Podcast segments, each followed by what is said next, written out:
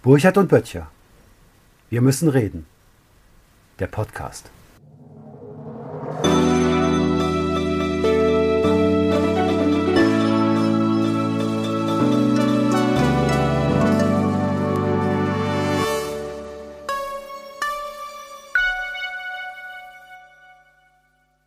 Hallo Matthias. Ich glaube, wir, Hallo sind, wir sind auf Sendung. Hallo Menschen. Ähm, Schön, dass ihr da seid. Nachdem wir uns zwei Wochen nicht äh, versteckt haben, aber ein bisschen schwer zu finden waren, ist es hoffentlich heute. Heute möglich, uns zu sehen. Ähm, wir freuen uns über, über die Anhänglichkeit. Wir freuen uns auch über Unterstützung, besonders von, ähm, ich muss das mal herausreden, von, von Hellruhn, die wahrscheinlich heute zuguckt. Merci vielfach. Aber auch für alles andere, weil ich weiß, und kriege ja gelegentlich auch Post, dass mir jemand schreibt, ich konnte die Apotheker zwar nicht kaufen, aber hier sind deine zwei Euro, weil ich habe sonst keine Kohle. Finde ich auch toll. Also jeder, jeder Euro hilft wirklich. So, und jetzt bin ich. Hallo Matthias, guten Morgen. Ähm, ich habe uns heute ins, ins alte Land gesetzt, überraschend. Das hat Gründe, aber ich würde dich gerne vorher mal, mal fragen, weil du ja normalerweise woanders wohnst, in der Nähe von Ahrweiler, glaube ich, wie denn so die Lage ist dort. Ja, nicht in der Nähe von Ahrweiler, in der Nähe von Euskirchen und Erftstadt. Und äh, tatsächlich habe ich lange überlegt, ob das überhaupt ein Thema für diese Sendung sein kann, über diese Dinge zu sprechen, weil äh, die Menschen, die da jetzt wirklich ihre Existenz verloren haben, die haben sicherlich andere Bedürfnisse, als von uns irgendwie kluge Sachen über ihre Situation zu hören. Also andererseits wird halt viel darüber geredet und ich bin tatsächlich ja nicht unmittelbar betroffen, aber doch relativ nah dran bei unseren Straßen gesperrt. Wir hatten große Schwierigkeiten aufs Land rauszukommen, also Köln Richtung Westen zu verlassen und das ist tatsächlich nur einer glücklichen Fügung zu verdanken, dass meine Frau und meine Tochter gerade nicht unterwegs waren, als das Schlimmste da über Erfstadt hereingebrochen ist. Also ich bin wirklich ähm, auch eine ganze Woche sprachlos und erschüttert gewesen, was da passiert ist in den Gebieten und äh, ja, es wirkte ja erstmal nur nach Regen. Ne? Da ist man dann durchgefahren, nach viel Regen vielleicht. Und Mhm. plötzlich wuchs sich das aus zu einer gewaltigen Flut. Und naja, scheinbar war man darauf nicht vorbereitet, weder was die Meldeketten anging, noch was die Warnung der, der, der Menschen in der Region anging. Auch die Hilfe, naja gut, da muss man sicherlich danach nochmal ganz ausführlich drüber reden. Es gab ja sehr viele Hilfe von Seiten von privaten Menschen, das sicherlich auch ganz beglückend war, werden wir gleich noch drüber sprechen. Aber die staatlich organisierte Hilf Hilfe war eher ja, hilflos. Zumindest in den ersten Tagen hatte man da keinen besonders guten Eindruck. Und wenn ich mir angucke, wie ihr das gelöst habt, ne, da könnte man wahrscheinlich einiges von lernen. Ne? Du meinst wir hier da mit den, den Deichen hier im alten Land? Ja, Ja, es ist ja ein paar Jahre her, dass wir hier auch ein bisschen, bisschen mehr Wasser hatten als jetzt. Also hinter mir und hinter dir steht ja der, der Deich, deswegen gibt es dann auch Schotte und was nicht alles, sodass dann nicht die, die, die Elbe und die Lühe direkt in den Vorgarten fließen. Äh, für mich ist das natürlich von weit weg, deswegen das kann kann ich ja gleich vorneweg relativ gut abkürzen. Das ist immer so, dass man hier auch sagt, wenn wir nichts machen würden, also wenn man sich der Natur einfach aussetzt und die Flächen versiegelt und sagt, da kann ja noch ein, da kann ja noch ein Spielplatz hin, äh, und dann keinen Deich hat, dann würde das natürlich hier auch ständig passieren. Deswegen ist es aus der Ferne gesehen, also die Menschen hier wissen, dass seit sie hier sind, dass man sich mit, den, mit der Natur arrangieren muss. Also dass Naturschutz nicht nur heißt, wir schützen die Natur, wir schützen uns auch vor der Natur. Und das ist ja kein neuer Prozess, deswegen bin ich so überrascht, wenn ich die Bild und die FATS und so lese, dass alles irgendwie jetzt die Klimakatastrophe ist. Und äh, das, das, die, das vereinfacht ist, du weißt, ich habe darüber ein bisschen nachgedacht und geschrieben und so. Und für, für mich ich sag mal fürs das sehr. Publikum, eins der besten Bücher zu diesem Thema, die Prophezeiung. ja, er ist jetzt Ich hier halte so das gleich bescheiden. Ja, und er tut Ja. immer so, ja, ich mit dem klugen Burchard, der von wegen, ich darf hier mit einem Bestseller-Autor am Tisch sitzen. Ja, also deshalb bitte, hau raus. Ja gut, das können wir ja gleich noch ein bisschen vertiefen, wenn du magst, aber erstmal noch mal ganz kurz ins alte Ja. Land. Ich sehe das dann, ich sehe ja dann auch bei, bei, bei euch, also ich sage mal bei euch, in eurem Bundesland da, da die, die Kirche von 1962 ist trocken geblieben, der Rest irgendwie nicht. So, in diesem, in diesem Flusslauf. Hm. Und ich sage, wenn wir uns hier so verhalten würden, immer noch nach der Sturmflut von 62, also wenn man die Deiche nicht bauen würde, wenn man nicht irgendwie geeignete Maßnahmen ergreift, dann würde es hier ständig oder häufiger so aussehen. Und das meine ich mit, also es ist grundsätzlich eine Antwort auf, auf Klimaveränderung und CO2, die überhaupt nicht diskutiert wird, in meinen Augen. Hm. Äh, was kann man denn machen, äh, sozusagen, um sich zu schützen? Das eine ist ja ein E-Auto zu bauen, mit dem man dann natürlich auch mal in ein Flutgebiet fahren natürlich, kann. Natürlich, da kann man mit so einem E-Schlepper von der Bundeswehr durch die Fluten fahren. Ich sehe die alle schon mit ja. Kurzschluss da stehen und die keinem mhm. helfen, aber okay. Ja, das ist das eine. Wir können ja alle E-Autos und E-Fahrräder kaufen mit hohem, das einen positiven Fußabdruck hat, wollen wir mal dahingestellt sein lassen im ersten Schritt. Und die andere Frage ist, was man tun kann, um sich zu schützen. Hm. Das scheint mir in, äh, na, sagen wir zumindest nicht optimal gelaufen zu sein in, äh, in Ahrweiler. Ohne das die ist Lage sehr beschönigend. Genau ja, genau, aber es ist ja genauso wie hier, verstehst du? Dass man hm. sagt, wir haben daraus was gelernt. Es gab hier ausgeklügelte Systeme auch, um Wasser abzuführen, wenn es über die Ufer tritt. Das ist hier sowieso dann Marschland, das wird nicht versiegelt. Es gibt Kanäle, Kanalsysteme. Und inzwischen gibt es dann eben auch noch äh, ja, Schotte, die uns vor der Elbe dann schützen, wenn sie zu hoch steigt.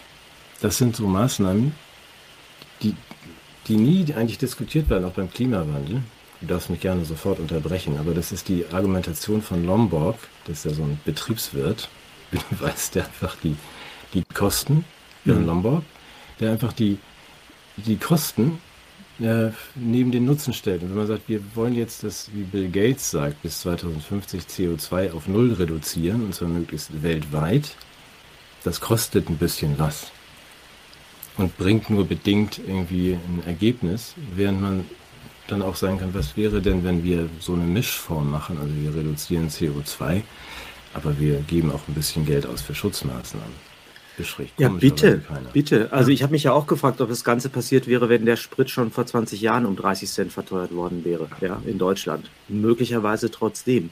Also mein Eindruck ist, bevor ich überhaupt über die Klimadebatte spreche, ich fand den, das ziemlich kurzschlüssig äh, und ich habe auch den Eindruck bekommen, dass man da eher eigenes politisches Versagen äh, mit zudecken wollte, indem man es auf den Klimawandel schiebt und selbst die vorhandenen Schutzmechanismen sind ja nicht genutzt worden. Also man hätte die Talsperren ablassen können. Mhm. Tatsächlich hätte man Umweltschutz betreiben können, man Flüsse begradigen und so weiter. Du hast es alles genannt. Darüber müssen wir gar nicht groß sprechen. Ich möchte aber noch einen anderen Aspekt dieser Katastrophe beleuchten, wenn ich darf, der indirekt damit zusammenhängt nämlich ähm, wie die Medien das diskursiv behandelt haben. Es ist ja sozusagen eine Konkurrenzkrise entstanden. Wir hatten das Corona-Narrativ, das war so ein bisschen erschöpft.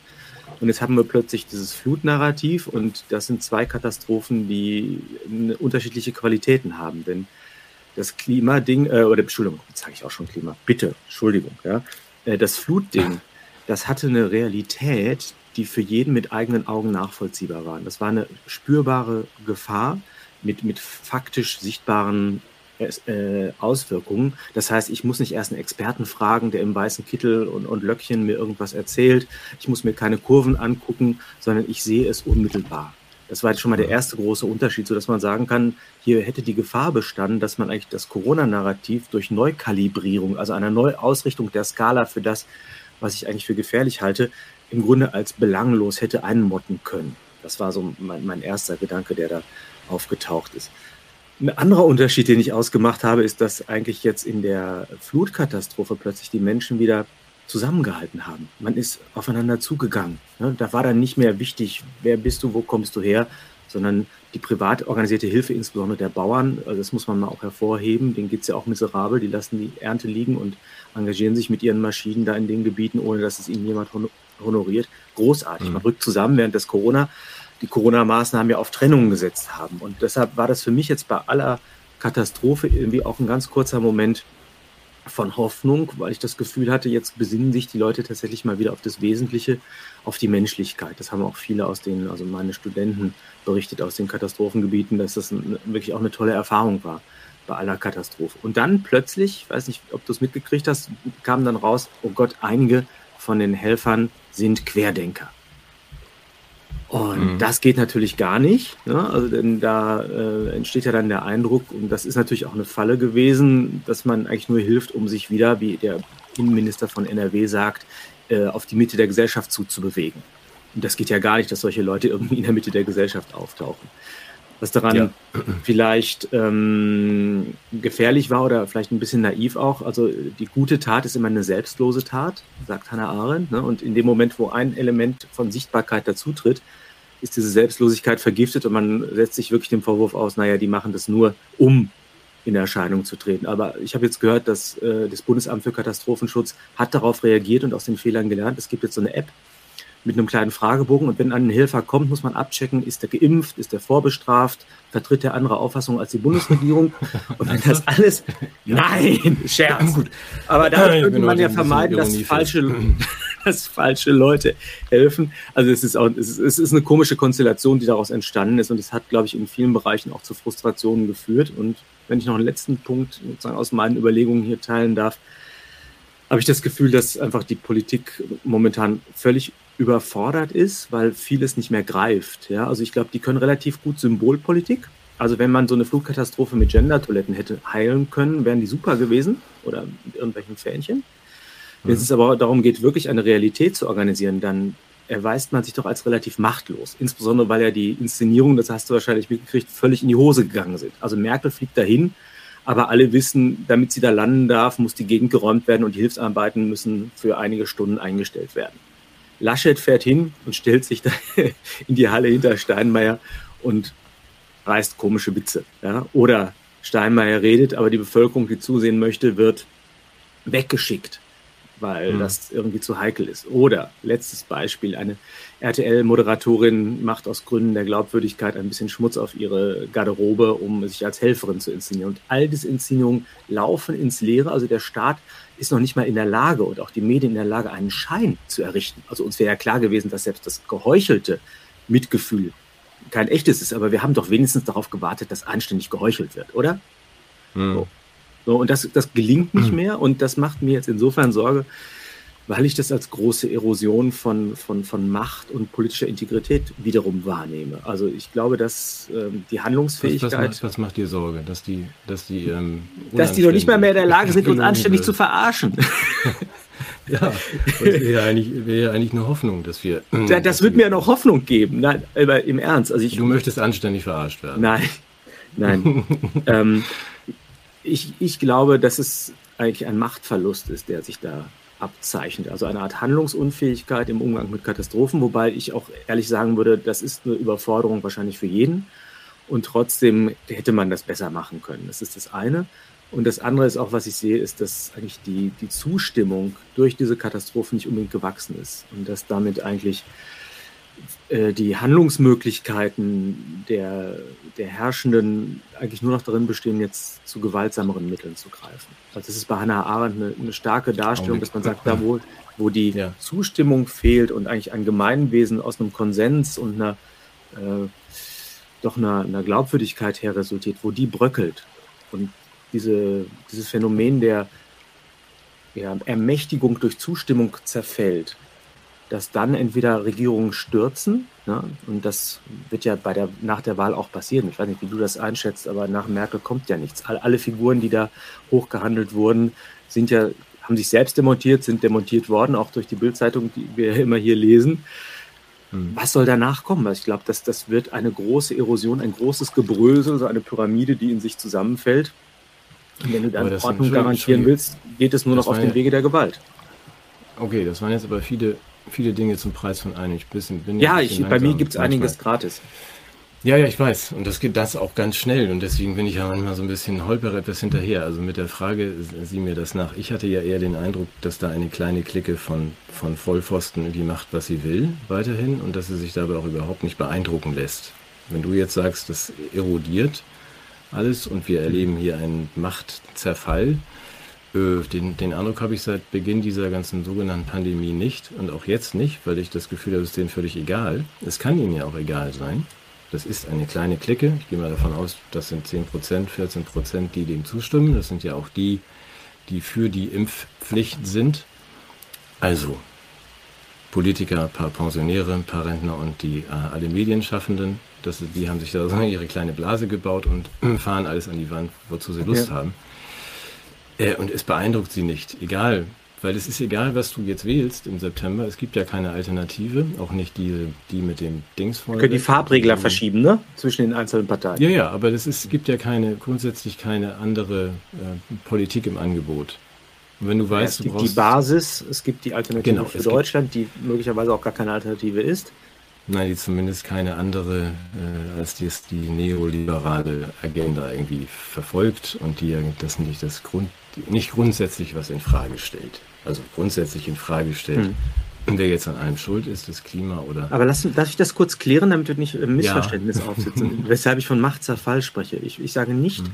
von einer Irritation der Herrschenden. Also die haben natürlich immer noch Zugriff auf unser Leben, aber sie haben es nicht mehr auf dem Wege der Macht, denn also ich, das ist wirklich der Gedanke von Hannah Arendt, dass Macht daraus resultiert, dass eine, eine Gemeinschaft etwas autorisiert und mit Einvernehmen ausstattet. Mhm. Ja, und wenn du das nicht mehr hast, dann musst du nicht, kannst du nicht mehr auf der Basis von Macht herrschen, wenn dieses Einvernehmen fehlt, sondern musst du auf der Basis von Gewalt herrschen. Und mhm. ich glaube, das ist ein längerer Prozess, der jetzt aber ganz augenscheinlich wird, dass die Machtbasis bröckelt Mhm. Ja, und die Herrschaft sich zunehmend auf Gewaltmittel stützt. Und da meine ich nicht nur offensive Gewalt, mit die sichtbar ist, sondern auch sozialtechnologische Zugriffe über Propaganda ja, und, und Steuerung und Einschränkungen von Menschen ja, sind für mich Gewaltmittel. Das versuche ich jetzt eher philosophisch zu formulieren und nicht alltagssprachlich. Das mhm. Problem dabei ist aber, dass natürlich diese latente Gewalt irgendwann auch in manifeste Gewalt umschlagen kann. Und deshalb habe ich gesagt, ich mache mir Sorgen, weil ich dieses Unvermögen und das Scheitern auf dem Wege von Kommunikation und weichen Regierungsformen äh, als ein Symptom betrachte. Aber das heißt was mit Blick nach vorn? Also wieder für den Alltagssprachler heißt wie mich. Also ich sehe dann, du weißt ja, ich lese die Bildzeitung und nehme zur Kenntnis, dass wenn man eine Demonstration machen will, dann sollte man sie Corona Street Day nennen und abkürzen genau. als CSD und sich irgendwie eine bunte Fahne umwickeln, weil dann kann man auch mit 60.000 Menschen in Kassel oder Berlin rumlaufen und sagen, das gefällt uns hier aber nicht. Wenn man das nicht macht, macht Gewalt, dann hast du die Gewalt voll gegen dich und dann wirst genau. du durch die Stadt gejagt oder wirst glatt weg verboten. Und da wir, glaube ich, traditionell immer, wenn Revolution ist, weißt du ja, am Bahnsteig, dann lösen wir erstmal eine Bahnsteigkarte. Also, dass die Deutschen ja nicht wie die Franzosen oder die Briten dann trotzdem auf die Straße gehen. Mhm. So, der Exkursende, was heißt das? Also, wir haben eine kleine Clique, die Gewalt anwendet im alltagssprachlichen wie philosophischen Sinn gegen ja. uns alle. Die wir glücklicherweise wir, keine Gewalt anwenden. Genau, das dürfen wir ja nicht. Und nee, das wollen dann, wir auch nicht. Also ich das, dann haben wir das, das kategorisch ab. Ja, ich auch. Aber das heißt ja, ja mit Blick nach vorn, wieder mit Frage Richtung Bundestagswahl und Zukunft, was mich ja gelegentlich interessiert. Also wir haben dann die Wahl, weißt du ja. Also die Wahl aus sechs bunten Parteien, die alle das Gleiche wollen und ähm, die Koalitionsverhältnisse sind, wie sie sind. Also kann man machen, was man will. Diesen Regler, die kann man zusammensetzen, wie man möchte. Mhm. Und man braucht 22 Millionen Wählerstimmen für eine absolute Mehrheit. Das ist in, ist in Deutschland so. Die anderen sind ja zu jung, dürfen nicht wählen oder gehen nicht wählen, weil sie Parteien nicht unterscheiden können und sich nicht repräsentiert fühlen.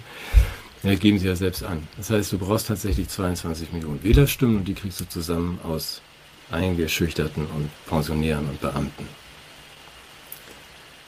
Also mal diese Sozialklischees jetzt unkommentiert. ich bitte darum.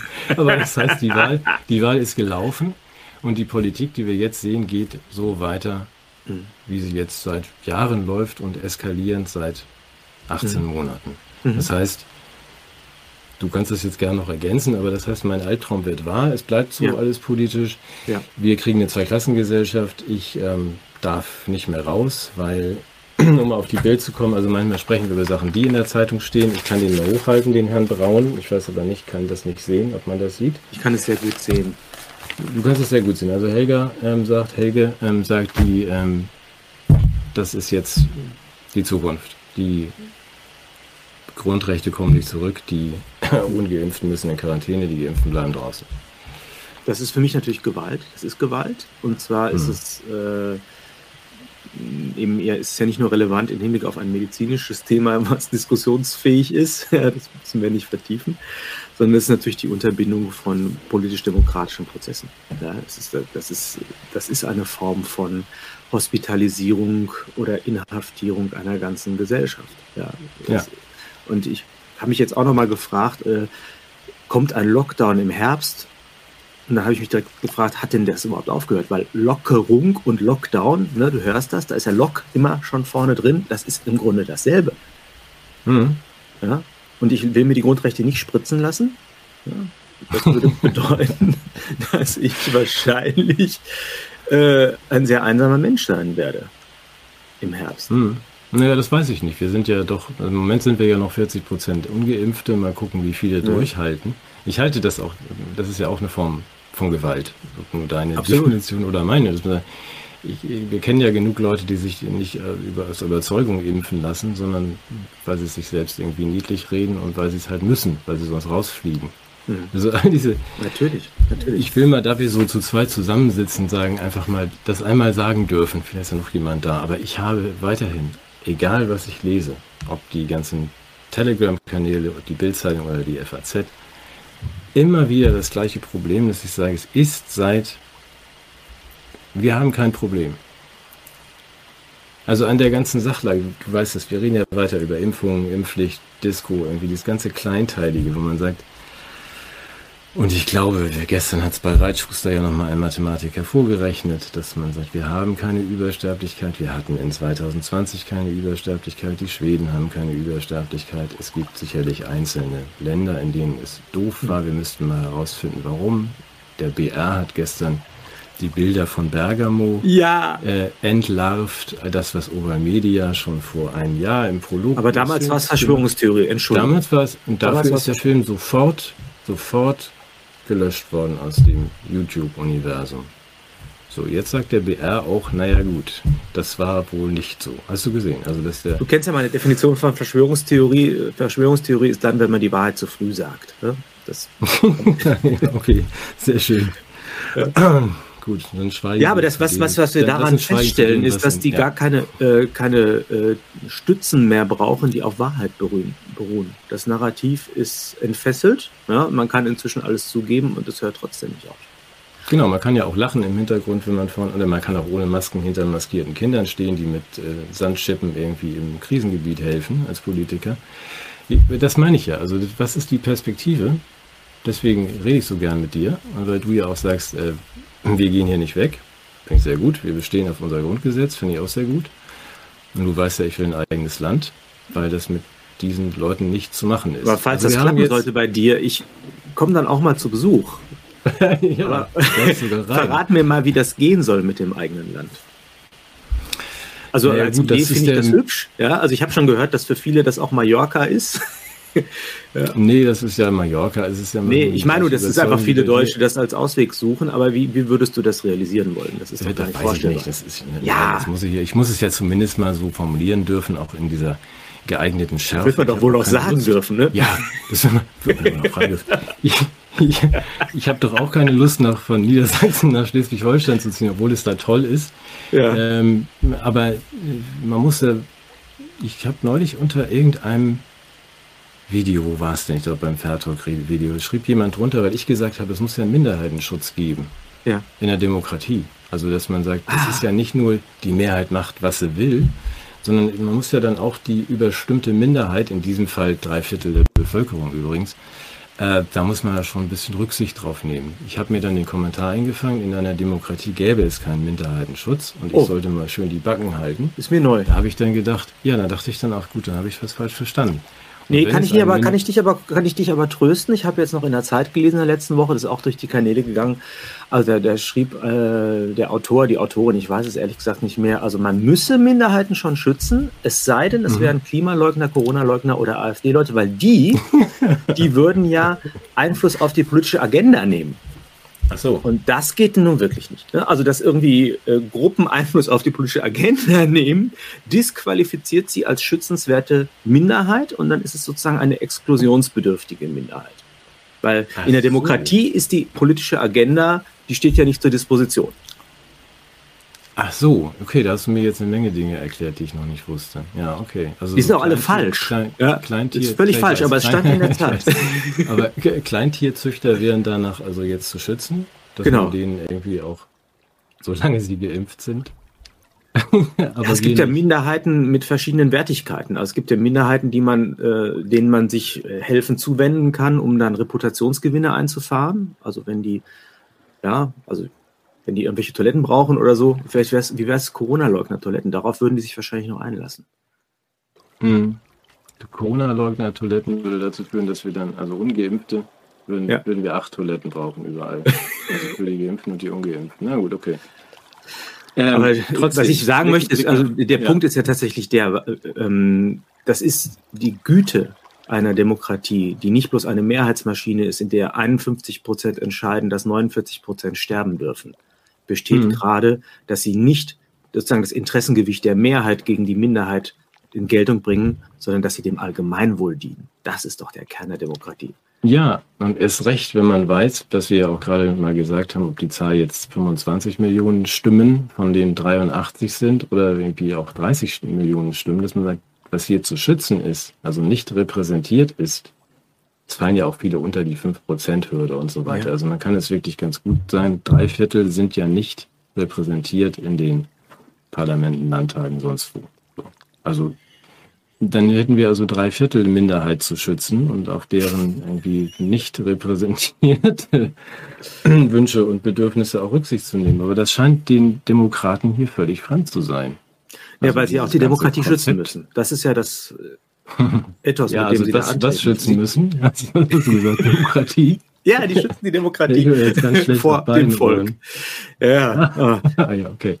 Gut. Äh, dann nimmst du aber noch eine andere Beobachtung loswerden, weil ich glaube selbst, dass, dass die, diese Minderheit äh, der maßnahmenkritischen Menschen momentan in so eine Frustrationsphase gerät. Ich weiß nicht, wie du das wahrnimmst, das würde ich gerne noch reflektieren. Das macht mir auch große Sorgen irgendwie. Ich habe das Gefühl, dass alle ein bisschen überstrapaziert sind, ein bisschen nervös, ein bisschen überreizt, ein bisschen empfindlich, vielleicht auch misstrauisch gegeneinander. Also ich glaube schon, dass da die Frustrations Techniken, die äh, eingesetzt wurden, einfach zur Unterbindung von demokratischen Diskursen oder zur Erschütterung von Demo äh, Demonstrationen, dass die auch leider langsam Wirkung zeigen. Und deshalb freue ich mhm. mich, dass wir hier jetzt miteinander reden und möchte auch allen, die jetzt zusehen, einfach nur anraten, sich davon nicht irre machen zu lassen. Also irgendwie nur, weil wir jetzt die Welt nicht gerettet haben, ist ja das, was wir tun, nicht, nicht per se falsch. Also ich habe auch nochmal entschieden, ich, ich bleibe in Deutschland, natürlich bleibe ich in Deutschland, das ist für mich der richtige Ort, auch wenn es kein guter Ort ist. Aber es ist der richtige Ort. Ja, ja, also ich will jetzt nicht zu, ich finde das alles gut, ich bleibe auch gerne in Deutschland, aber wie gesagt, die Hoffnung auf Schleswig-Holstein gebe ich nicht auf. So, Minderheitenschutz, weißt du ja, das können wir gerne auf dem Weg weiter besprechen, weil der Druck wird ja zunehmen, auch auf dich. Ja. Und mir geht es gar nicht so sehr nur um uns, um uns beide. Das mhm. hat ja noch einen anderen. Äh, ich kann das aushalten. Ich wusste bis äh, Covid nicht, dass das, was ich normalerweise lebe, Quarantäne heißt.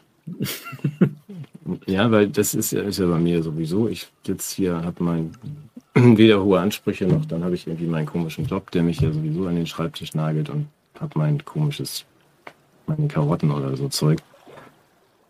Ähm, aber für viele ist es ja wirklich eine geht mich zwar nichts an, aber es ist ja für viele eine unerträgliche Situation und der Druck wird ja auch immer höher. Absolut. Also, dass man ja nicht nur von, von uns mhm. beiden ausgehen kann, sondern auch tatsächlich mhm. Diese zwei Minuten hat man ja am Tag doch Zeit. Also ich, du sicherlich auch, dass man, das ist ja für andere, irgendwie ist das überhaupt nicht witzig. Und deswegen, ehrlich gesagt, machen wir das. Also ich jedenfalls und du sicherlich auch, dass man sagt, dieses Aufklären mhm. und äh, versuchen, den Menschen da draußen klar zu machen und nicht unseren, unseren Gästen, ihr wisst das alle. Also ich glaube, wir sind hier in so einem kleinen Kreis, in dem das bekannt ist, aber dass man sagt, ihr habt andere Rechte und was hier passiert, ist großes Unrecht. An euch geschieht großes Unrecht. Und ihr solltet irgendwie ja, auf einen anderen Kurs euch begeben mit uns. Ich weiß noch nicht wie. Wollen wir, wollen wir das gerade auch nochmal zur Sprache bringen? Also weil äh, du hast völlig recht. Also wir, wir selber haben viel gelebt, wir haben viel erfahren, wir haben viel gesehen, wir haben Lebensentscheidungen getroffen und wir haben sehr viel Kraft in uns selbst. Das, äh, schwierig wird schon für Leute, die beruflich unter Druck sind, da gilt das Gesundheitswesen oder das, die Leute in der Pflege und in sozialen Berufen, die unter einem großen Impfzwang stehen und wirklich dann also auch einen Existenzverlust befürchten müssen. Das weiß ich von Freunden auch in Frankreich. Ich ganz schlimm finde ich es für Jugendliche und Kinder, deren Aufgabe ja gerade darin besteht, die Familie zu verlassen, aus der Quarantäne rauszugehen, aufzubrechen in die Welt, ja, also auszuziehen und Erfahrungen zu machen, die Reise des Lebens anzutreten, in einem ganz alten Sinne auch von Bildung. Das sind alles Dinge, die ihnen geraubt werden und es ist überhaupt nicht absehbar, dass es da eine Zukunft gibt. Das finde ich schrecklich und das ist eine Verantwortung, die nicht zuletzt auf unser beider Schultern lastet, irgendwie Lebensverhältnisse zu schaffen, die diesen Menschen wieder Perspektiven öffnen. Jetzt muss ich aber direkt einhaken und mich ja. als Schlechtmensch outen. Bitte. Weil ich finde, ja, ich finde das auch und finde das auch mit großem, ich habe mich immer darum bemüht, die Welt als besseren Ort zu hinterlassen, als ich ihn vorgefunden habe. Das gehört ja sozusagen auf die Fahne. Aber was ich mich frage, weil du das gerade sagtest, wo sind denn die Kinder und Jugendlichen eigentlich? Du mahnst an, dass hier, die. Hier können äh, keine Kinder und Jugendlichen zu. Also deswegen, ich wundere mich, äh, ohne das idealisieren zu wollen aus meiner und deiner Kindheit. Ich weiß nicht, ob du irgendwie gegen Castor-Transporter was geworfen hast oder Schulen besetzt hast, wie ich, oder gegen den nee, das habe ich nicht demonstriert. Hast du nicht gemacht? Du hast ich habe so einen Button getragen. Atomkraft, nein, danke. Neben dem ACDC-Button. Ach so, okay. Und dieser gut. dreckigen ja. Friedenstaube. Also An meiner Wrangler Jeans Jacke, das muss ich jetzt noch erzählen. Die habe ich durfte ja nie Wrangler Jeans tragen. Uh. Und dann, es muss ich jetzt loswerden. Das ist ja, aber dann kommen wir auch zum ja und dann hat mein Onkel, der liebe Onkel Reinhold, hat dann gesagt, pass mal auf, der Junge, der kriegt eine, eine Wrangler Jeans Jacke. Die habe ich ja vor den Sommerferien bekommen und in den Sommerferien bin ich unendlich gewachsen und als ich dann wieder zur Schule ging und alle meine Button auf der Wrangler Jacke, dann da waren die Ärmel so kurz, ja, die passte nicht mm. mehr. So viel zu meiner politischen Sozialisation. Okay, also. Aber ich ahne, was du sagen möchtest, die sollten sich lieber selber wehren, meinst du? Ich habe zumindest die Frage, warum ich auf den nicht vorhandenen Demonstrationen oder warum der Widerstand so klein ist. Ich kann mir zwar auch eine Antwort denken, hm, aber was wäre das? Ich wäre, ich wäre gern korrigiert worden jetzt von dir, dass du sagst, nee, wir waren auch so. Wir haben auch nicht demonstriert, wir haben uns auch nicht interessiert für unsere Zukunft. Mir scheint der Anteil derer viel kleiner zu sein als damals. Ah. Ich bin mir nicht sicher, Falsch. ob wir nicht auch in Propagandafallen gelatscht sind. Also ob wir nicht auch die Themen aufgepickt haben, die der Diskurs uns angeboten hat damals. Ich bin mir nicht sicher, also ich fälle ungern ein Urteil über diese Generation, äh, weil ich eben auch weiß, dass die die Rahmenbedingungen für ihre Existenz ja nicht selbst geschaffen haben, sondern das haben wir getan. Also wir haben zugelassen, dass die den ganzen Tag an Geräten sitzen. Ja, wir haben das zugelassen, dass das Bildungssystem zu einer Propagandamaschine geworden ist und mhm. so weiter und so weiter. Insofern ist das jetzt sozusagen die, die, die, die Ernte der Saat, die wir selber ausgebracht haben. Und wenn wir das den Jugendlichen vorwerfen, wäre das unfair. Andererseits. Ich habe ich hab Ihnen keinen Nein, nein, ich, nein, nein, um Gottes Willen. Hatte ich jetzt auch nicht gegen dich gewendet, nur mhm. das ist, ähm, sondern die müssten jetzt, also wer müsste, die Lehrer müssten, die Professoren müssten, da gibt es so viele, die erstmal müssten, bevor wir sagen, die Kinder müssen. Und mhm. deshalb würde ich schon sagen, dass die, die es durchschaut haben, auch eine höhere Pflicht und Verantwortung haben, die Sache voranzubringen. Ja. Aber nochmal, das ist, die Frage war ja auch insofern nicht suggestiv, aber ich sehe die Hintergründe, ich sehe unsere Mitschuld daran. Das ist ja dein, dein PISA-Thema und Leave No Child Behind in den Um USA. Gottes Willen, also wir kriegen euch alle ja. Ersatz. Ja. ja. Nein, diese ganzen Entwicklungen der letzten 30 Jahre führen jetzt dazu in der Tat, so dass man sagt, die sind dann schuldlos. Wenn ich meine jüngste Tochter höre, die ein sehr aufgewecktes Mädchen ist, ähm, aber trotzdem sagt, wie soll ich denn mit euch irgendwie zu Telegram und Signal, davon abgesehen, dass das ja auch nicht viel bringt, aber gut, dass man, also wie soll ich denn da hingehen? Meine Freunde kommen ja alle nicht mit. Hm. Die sind ja alle auf Facebook. Hm. So, und äh, also die Rahmenbedingungen sind schon sehr schwierig, aber dann kommen wir ja aus der Nummer gar nicht mehr raus. Hast du denn noch Hoffnung für das nächste Jahr? Interessanterweise, ich habe so eine weiter. Hoffnungskurve, die sonntags immer radikal ansteigt, sobald hier die so. Scheinwerfer im Studio oder im, äh, im alten Land angehen. Ähm, Dann machen wir das weiter. Ja. Deine Laune heute besser ist. Naja, also in der Woche war ich sehr niedergeschlagen tatsächlich, weil ähm, ich einfach so das geringe Element von, dass der, der ganze Corona-Diskurs zerbröselt, das, die, die habe ich nicht mehr. Ich habe jetzt auch dieses neue RKI-Papier überflogen mit den Prognosen, die sie da schon wieder aufbauen. Dann auch diese Argumentation mit dem, äh, die Impfung wirkt ja nur deshalb nicht, äh, weil sich die Geimpften bei den Ungeimpften immer wieder anstecken, was nicht passieren mhm. würde, wenn alle geimpft werden. Ja. Simon Geschke, der Radfahrer, doppelt geimpft, trotzdem Corona-positiv. Also ich, ich sehe selbst innerhalb des Narrativs keinen Exit-Punkt. Also die, auch äh, die Institution, an der ich äh, tätig bin, die ähm, ich nicht beim Namen nennen möchte, hat jetzt für die Metzgerei Schnitzel. Chefredaktion von Lucullus. Kennst du doch? Ja. Nee. Mit Nebenjob in der Apothekerzeitschrift. Nein, ähm, also es ist so, dass selbst bei einer Inzidenz von null oder von einer Risikostufe von null Maskenpflicht besteht. Also selbst innerhalb des Narrativs gibt es keinen Rückweg mehr zu dem, was wir ein sinnvolles Leben halten würden. Und äh, das heißt, also das Ganze ist auf Dauer gestellt. Äh, und das, das macht mir wenig Hoffnung. Was, was mir immer noch Hoffnung macht, ist, dass es immer noch Menschen gibt, die sich davon nicht beeindrucken lassen. Und zwar, ich meine jetzt nicht nur die, die Exponenten, die ihren, ihren Kopf in die Kamera halten, das, wie wir und andere, sondern eben auch die Menschen auf den Straßen. Also ich bin jetzt in meinem Heimatort ähm, beim Sonntagsspaziergang mit meinen Töchtern in der letzten Woche ähm, an einer Parkbank vorbeigekommen, wo ein Mann gesagt hat, das sind protofaschistische Verhältnisse. Und ich habe mich so gefreut, ja, äh, einfach mhm. mal, ich meine, ob, ob, man das jetzt in der Formulierung sagen muss, aber dass, dass da irgendwie sich was artikuliert äh, von, von Menschen, die jetzt, sagen wir mal, ja, in einem anderen Segment der Realität unterwegs sind, als wir beide das sind. Und das mhm. macht mir Hoffnung, ähm, weil ich glaube, dass es da trotzdem nochmal so eine Resonanzboden für eine neue Ermächtigung geben könnte. Und auch im Hinblick auf die Wahl also ich fände es schon nicht verkehrt, wenn man zum Beispiel die Basis wählen würde. Also auch wenn man da sicherlich über vieles reden kann, aber das wäre eine Form, diese Repräsentationslücke in den Parlamenten zu schließen. Ja, da sind wir uns ja einig, glaube ich. Also man kann, könnte ja auch nochmal bei der Tierschutzpartei gucken, ob die auch keine Impfpflicht einführen wollen oder zum Grundgesetz stehen. Da habe ich mich noch nicht informiert. Die das wäre gut. Partei, Mach mal den Valomat. glaube ich. Ja, ja. Den, ich wollte nur ganz kurz einhaken an der Stelle mit der Exit-Strategie. Das finde ich insofern, wir wollen ja gar nicht mehr über das Impfen reden, aber ich habe letzte Woche gedacht. Lass uns über das Impfen wir, reden. Wir, na, wir sind ja, nein, wir, nein, wir sind ja, äh, die Ansage ist doch die, wenn wir alle geimpft sind, dann, dann können wir wieder normal werden, oder? Also, oder 99 Prozent. Also, ein, ein Narrativ, wenn man sagt, erstmal hm. alle impfen, dann hm. ist ja alles gut. Man können ja auch die Ungeimpften, die Geimpften nicht mehr anstecken. Ist irgendwie okay, sprechen wir nicht drüber. Aber äh, man hat ja dieses Modell schon jetzt geschafft und oder geschaffen. In äh, Gibraltar, wie du weißt, sind ja 100 Prozent geimpft. Nee, und das weiß ich nicht erzählt. Ach so, das ist ja ein wichtiger Punkt, dass man den Leuten dann mal sagt, aber das ist doch, eure angebliche Exit-Strategie ist doch schon durchexerziert worden auf Gibraltar. Wir haben 100 Prozent Geimpfte. Und wir haben eine Inzidenz. Und das läuft gut? Ja. 481er Inzidenz. Ach. So, und da muss man dann doch jetzt auch sagen, ja gut, dann ist das vielleicht nicht so eine wahnsinnig gute Exit-Strategie. Das sollte aber kein Einwand sein, sie auszuprobieren, finde ich, ehrlich gesagt. also erstmal das machen, erstmal 100% impfen. Erstmal, da kann man immer noch gucken. Ja. Und ansonsten können wir immer noch die AHA-Regeln ja. anwenden. Die hat, ich meine, ja, das, das, ist ja je, die Summe von vielen wirkungslosen Maßnahmen hm. erzeugt ja dann einen großen Effekt. So habe ich es verstanden. Ja, das macht mir jetzt gerade Hoffnung, dass du das sagst. ja, hätte ich einen ganz schönen Sonntag.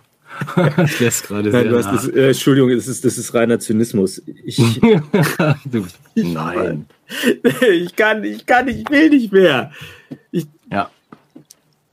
Okay. Ja, aber, aber was ist trotzdem? Ja, und das ist ja, das ist, ist das Realitätsprinzip hatte ja noch niemals Argumentstatus im Hinblick auf ideologische Verbrämungen. Ich muss diesen Satz ein bisschen. Ja. Das Realitätsprinzip hatte noch ja. niemals Argumentstatus im Hinblick auf Ideologien. Also nur weil es etwas nicht funktioniert, mhm. muss es ja nicht falsch sein. Im Rahmen der ideologischen, und, und das ist das, was mir Sorgen macht. Ja, dass das völlig abgekoppelt sein vom Realitätsprinzip. Mhm. Das meinte ich. Also, dass man sagt, wir sind seit 18 Monaten, ähm, wir konnten am Anfang noch sagen, wir müssen ja drei Monate uns Zeit lassen und mal ganz genau beobachten, was der Herr Drosten da wirklich, vielleicht hat er ja diesmal recht. Ja, Spätestens, ja, er ist, also, Also, wer zwei, wer kann ja nicht immer irren. Irrt, na eben, manchmal muss er ja. Ja. auch mal, ne? Trinkt auch mal ein Korn, aber das weiß Ja, ja, also der, der aber spätestens da war ja auch Feierabend und dann war die Realität hatte dann die Lüge überholt und da hätte man sagen müssen, so Feierabend, wir machen jetzt einen kleinen, Ja. kleinen Prozess mit euch oder ähm, ja. Da kommen wir nicht mehr hin. Also wir bleiben jetzt in dieser genau. dieser, du verstehst nochmal, die Zukunft ist für mich nur die Frage, wie geht das zukünftig weiter? Mhm. Ich darf jetzt dann im nächsten Herbst gar nicht mehr raus. Hm. Viele andere, die dann tapfer sind, werden dann ihre Pflegerjobs trotzdem an den Nagel hängen, aus Überzeugung, weil sie wissen, diese Impfung ist doof. Ähm, was dann mit den Geimpften im Herbst und Winter passiert, werden wir sehen. Es zeichnet ist, sich ähm, einiges ab. Äh, Es zeichnet sich vieles ab, aber das, ähm, da weiß man ja auch nicht, was man sich wünschen soll. Und das, was passiert oder das nichts passiert, weil wir sind ja nette Menschen. Genau. Ähm, dann kriegen wir eine Wahl, ist egal, was wir wählen, diese Politik wird fortgesetzt. Was mir dabei fehlt und was auch nicht in der, in der Bildzeitung steht und auch nicht in der FAZ, du wolltest gerade was sagen, ich sehe das an deinem Gesicht. Ich wollte einen Politik- Scherz machen, aber ich krieg den Ja. noch nicht auf die Pointe hin. Was mich stört, ist, dass in der Bildzeitung, also das, das mache ich aber jetzt ganz kurz, nur in der Bild und in der FAZ und auch sonst nirgendwo, das eigentlich nicht, äh, steht eigentlich nicht drin. Und das ist, ähm, sieh mir das nach, wenn ich den Schlenker einmal mache. Dass ich die ganze Zeit denke, warum steht in, äh, in, in keinem dieser Blätter und in keinem meiner Telegram-Kanäle, dass alles, was wir gerade erleben, der, dem, dem, dem Plan von Google und Facebook folgt, eine die totale Kontrolle über die, über die Welt zu übernehmen. So, keine Verschwörungstheorie, sondern das, was Sie ja formuliert haben. Also, dass der Überwachungskapitalismus die Demokratie gerne weg hätte und mit großer Freude kommen sieht, dass wir alle jeden Tag im Internet der Dinge äh, jederzeit erkennbar und berechenbar sind. Ja. Das fehlt mir jetzt seit anderthalb Jahren ganz in der Diskussion. Hm. Es würde jetzt auch wahrscheinlich zwei Stunden dauern, das Fass aufzumachen. Aber Nein, das ist aber ein wichtiges Fass. Ja, ich glaube, das steht schon dahinter, die Frage, wollt ihr denn das? Denn weißt du ja auch, war ja auch in Wer wenn nicht Bild zumindest mal als Thema angespielt, dass man sagt, das, das bedeutet, dass ihr eure gesamte Menschlichkeit über Bord schmeißt, weil ihr den ganzen Tag überwacht sein werdet und kontrolliert und manipuliert. Und das ist der, der Wunsch und der Plan eurer Googles und Facebooks. Und wollt ihr das wirklich? So, und das passt dann zusammen, äh, wenn nämlich äh, sowohl die Gesellschaft zerrüttet, als auch der Staat sich in einen Failed State verwandelt, dann Hm. kann eigentlich Organisation und Logistik nur noch auf diesem Sektor entstehen. Und das ist Mhm. eben auch nochmal, wenn wir jetzt, äh, letztendlich haben wir auch schon in der Fluthilfe privat vor Staat. Weil der Staat konnte nicht und das Private, nur das waren halt wirklich private Menschen und nicht globale Konzerne. Aber äh, ich meine, in dieses Vakuum treten jetzt Kräfte, die es nicht nur gut meinen. Also es ist sicherlich, da kann auch die Menschlichkeit wieder wachsen, da wo sozusagen die Glocke der staatlichen Kontrolle wegfällt. Das ist das, das, ist das eine. Und auf der anderen Seite ist genau diese Zugriffsmöglichkeit da. Die Infrastruktur besteht. Das Menschliche ist natürlich auch ähm, sehr rückständig. Ja, das ist ja im Grunde jetzt auch aus äh, infektologischer Perspektive und Hygieneperspektive ist Menschsein ja irgendwie ein Wunderpunkt an uns, die Maschine überwunden hat, oder? Ja, Ja, und insofern, ja, ich habe das schon gesagt, es bereitet den Übergang in die Digitalgesellschaft vor.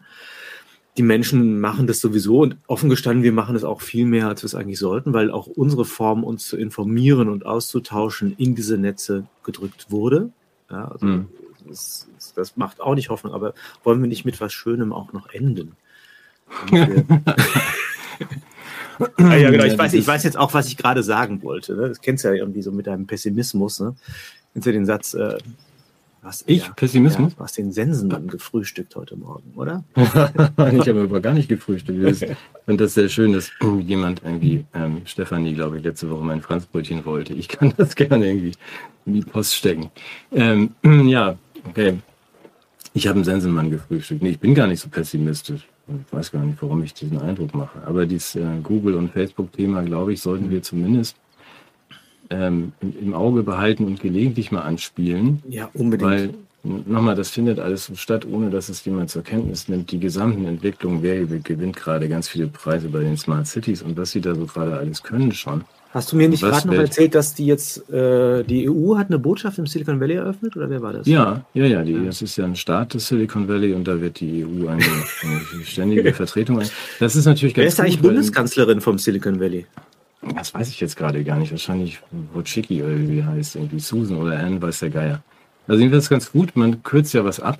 Also man muss dann nicht mehr in die einzelnen nach Straßburg. Man kann klimaneutral den Lobbyismus betreiben, ne? Und muss, genau. Ja, ja. und brauchst du ja. nicht mehr so viele Flugzeuge. Rettet den Planeten. Ja, wenn wir alle direkt schon zu den Lobbyisten hinziehen, ist natürlich Verkürzung dieses ganzen Vorganges. Ja. Nee, sollten wir zumindest ähm, gelegentlich mal updaten. Das haben wir heute wieder Sag noch was Schönes, bitte. Das Klimas. Sag noch was Schönes. Muss ich mal auf meine Zettel gucken, ob ich noch was Schönes habe. Ich habe ja gar nichts Schönes. Ich habe ja hier nur schreckliche Nachrichten, die nicht in der Zeit. Sag du mal was Schönes. Ist da nicht Ach, ein Hund ja. gerettet worden oder so? Also ein Tiere Hund. gehen doch immer, oder? Tiere gehen doch immer zurück ins Heim gerade, weil die Leute hier alle in Urlaub wollen. Das wäre ja der Pessimist, der ich jetzt bin. Die Tiere sind doch alle aus den Heimen geholt worden, damit man im Lockdown spazieren gehen durfte. Jetzt sind sie aber alle wieder ja. drin. Das, ist, das brauchen wir die ja nicht. Jetzt ist ja Urlaub. Danach holen ich glaube, die erfinden auch jetzt schon so Cybertiere. Tamagotchis, mit denen man spazieren gehen kann. Oh Gott, oh Gott. Ja, mit denen darfst du ja nicht rausgehen. Also ich fand das ganz sehr schön, fand ich, das könnte man nochmal empfehlen als Lektüre. Es war bei Kaiser TV bei, bei Gunnar auf dem Blog ein Gastautor, der das neue Bevölkerungsschutzgesetz in ständiger Überarbeitung äh, mal zusammengestellt hat. Ich habe wirklich sehr gelacht. Also wenn da jemand Lust hat, das ist bei, ich verlinke es auch nochmal unter diesem Video. Gibt es jetzt auch als Film, glaube ich. Ja, Paragraph 1 lautet, alle Personen, die eine Partnerschaft pflegen, müssen sich trennen und unverzüglich eigene Wohnstätten einrichten. Bestehende Ehen bleiben davon unberührt. Kinder in bestehenden Ehen müssen nicht ausgesetzt werden. Das fand ich ganz schön. Paragraph 5, Sport. Paragraph äh, Absatz 1 untersagt, insbesondere Tischtennis. Paragraph 2 ist, ähm, siehe Absatz 1. In diesem Stil ist der ganze sich ständig ändern. Also wir nehmen es mit Humor. ja, wie denn sonst? Ja. Machen? Gut, das machen das wir jetzt. Das muss gut sein, oder? Bevor wir den ja. Menschen mehr den Tag verderben. Nein, das tun wir doch gar nicht. Wir entwickeln unseren Humor weiter unter der Woche. Ähm, wir freuen uns, wenn ihr und Sie irgendwie wieder da seid, nächsten Sonntag um 12. Ähm, wir hoffen auf diesem Kanal, denn wir haben ja jetzt einen selbst eingerichteten, also Clemens, vielen Dank, hat einen Bed and Breakfast Burchard und Böttcher B&B-Kanal eingerichtet. In der stillen Hoffnung, dass sie uns den nicht wieder abschießen. Aber wir, wir uns doch mal. nicht. Ja. Nein, den Kanal. Uns, ja. uns ja. wir sind staats, staatsfördernd und tragend. Okay. Ähm, Licht auf allen Wegen. Habt einen schönen sonnigen Sonntag. Tschüss. Und du auch. Ciao. Mach's gut.